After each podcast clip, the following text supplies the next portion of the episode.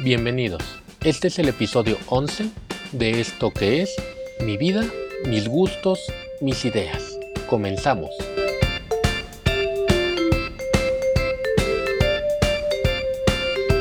Todos tenemos aficiones en nuestros ratos libres. Hoy quiero compartirte mi opinión sobre dos de ellas, los rompecabezas y los cubos de Rubik. Comencemos hablando un poco de historia. La teoría más generalizada acerca del origen de los rompecabezas es que fue creado por un ebanista y hacedor de mapas londinense llamado John Spilsbury en 1760. Este primer juego de rompecabezas fue creado con el fin de enseñar geografía. Se trataba de un mapa de Europa, pegado sobre una fina placa de madera.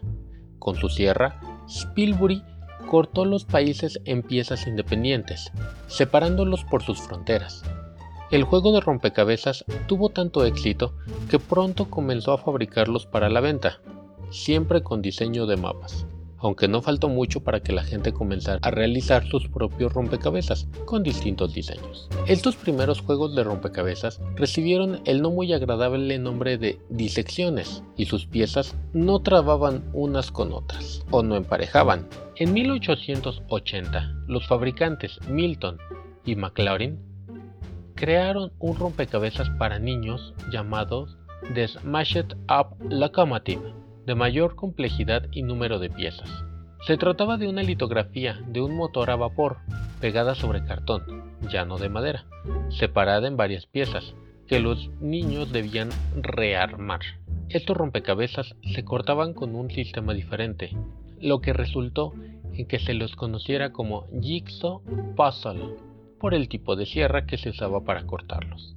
También comenzó a incluirse una imagen completa que servía de guía para el armado. Los rompecabezas para adultos tuvieron su época dorada en los años 20 y 30, cuando empresas como Chat Valley and Victory de Gran Bretaña y Ainson Freeman and Baking de Estados Unidos comenzaron a fabricarlos masivamente, con imágenes de pinturas famosas, paisajes, animales y personas.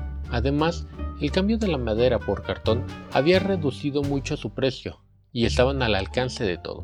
Los nuevos sistemas de corte permitían mayor cantidad de piezas y se introdujo el formato que permitía enganchar una pieza con otra. Los rompecabezas artísticos para adultos, a diferencia de los infantiles, no incluían una imagen que sirviera de guía al montador, el cual debía de contarse con la sugerente preferencia del título antes de sentarse a resolver el enigma tras el cual el artesano cortador había escondido el cuadro. Este era uno de sus alicientes y atractivos fundamentales, ir desvelando poco a poco, construyendo paso a paso, la obra de arte oculta.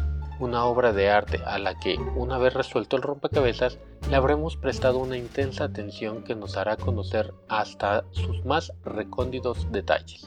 Como datos curiosos, el primer rompecabezas de la era antigua, o al menos del que se tiene conocimiento, es una tablilla que data de tiempos babilónicos, de hace 3.000 o 4.000 años de antigüedad.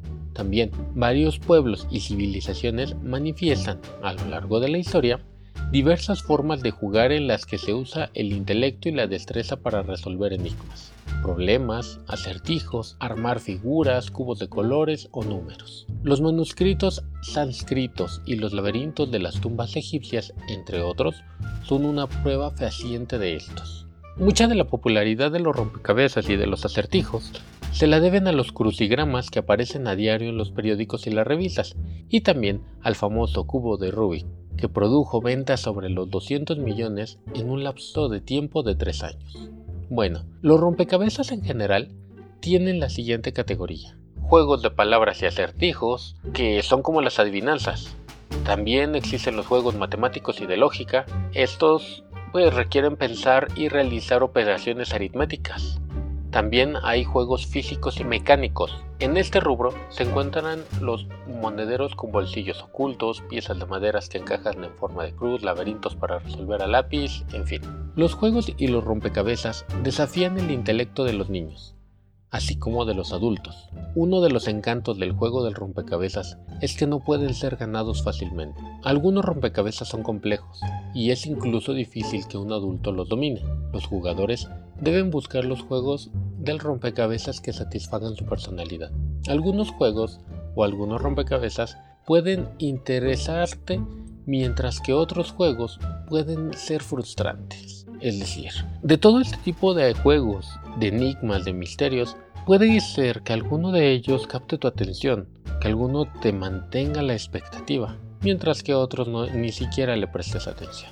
Hoy en día, se hallan una gran variedad de rompecabezas en los almacenes y también en el internet. Dentro de los juegos y los rompecabezas que más me agradan, te puedo mencionar que son tres los que ocupan el top. Los rompecabezas clásicos. Para mí, son momentos en los que se practica la motilidad fina, ejercitar los dedos y la visual, además de todos los ratos que paso colocando piezas, muchas de ellas viendo televisión o escuchando la radio. Al final de armarlo, me gusta ver la imagen terminada. Eso es algo que yo disfruto mucho. Además de que si te gusta mucho, hay torneo donde puedes demostrar tus habilidades de memoria y coordinación. En mi particular opinión, recomiendo las marcas Ravensburger, Clementoni, A, Buffalo y Eurographics, siendo estos últimos los que tienen además una serie educativa con temas de ciencias naturales bastante interesante. Los juegos de metal. Estos rompecabezas donde tienes que lidiar con las piezas y liberarlas son muy divertidos. Los hay muy simples en su elaboración como en el desafío, los cuales están hechos de clavos o de alambre torcido.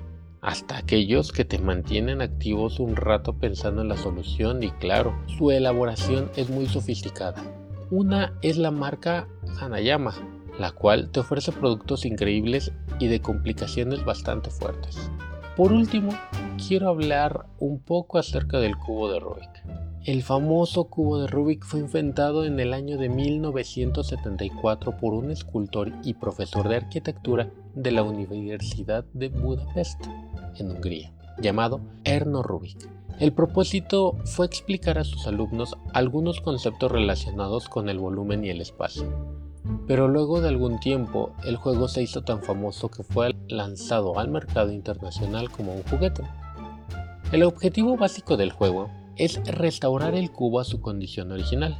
Se deben utilizar las diferentes rotaciones que tiene el cubo en cada uno de sus lados para ir llevando cada pieza de este a su correcta ubicación, logrando así que cada cara sea de un color único. En su estado original, cada cara del cubo es de un color, pero la rotación de cada una de estas permite que los cubos más pequeños sean combinados de muchas maneras.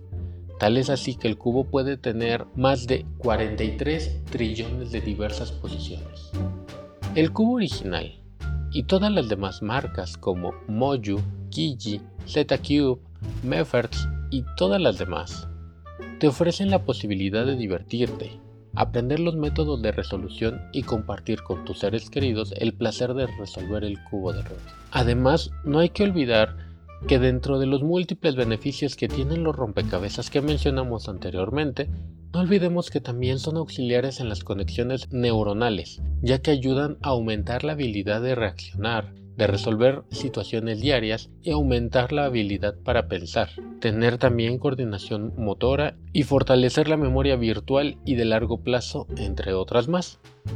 Te recomiendo que tomes alguno de estos pasatiempos, que quizá a veces son aburridos, son tediosos, puede ser, pero trata de buscarle lo divertido. Hay muchas maneras de encontrar un rompecabezas algo fascinante, quizá la marca, quizá el encontrar piezas tan distintas una de otra, quizá el diseño de tener esa imagen como algo que tú lograste, no sé, tantas motivaciones. Y pues nada, agradezco tu escucha y te espero en el próximo episodio, el cual lo puedes encontrar en Spotify, iTunes y iBox. También te invito a seguirme en Twitter como arroba 86 No olvides suscribirte al podcast para que juntos tengamos un nuevo punto de vista de las cosas.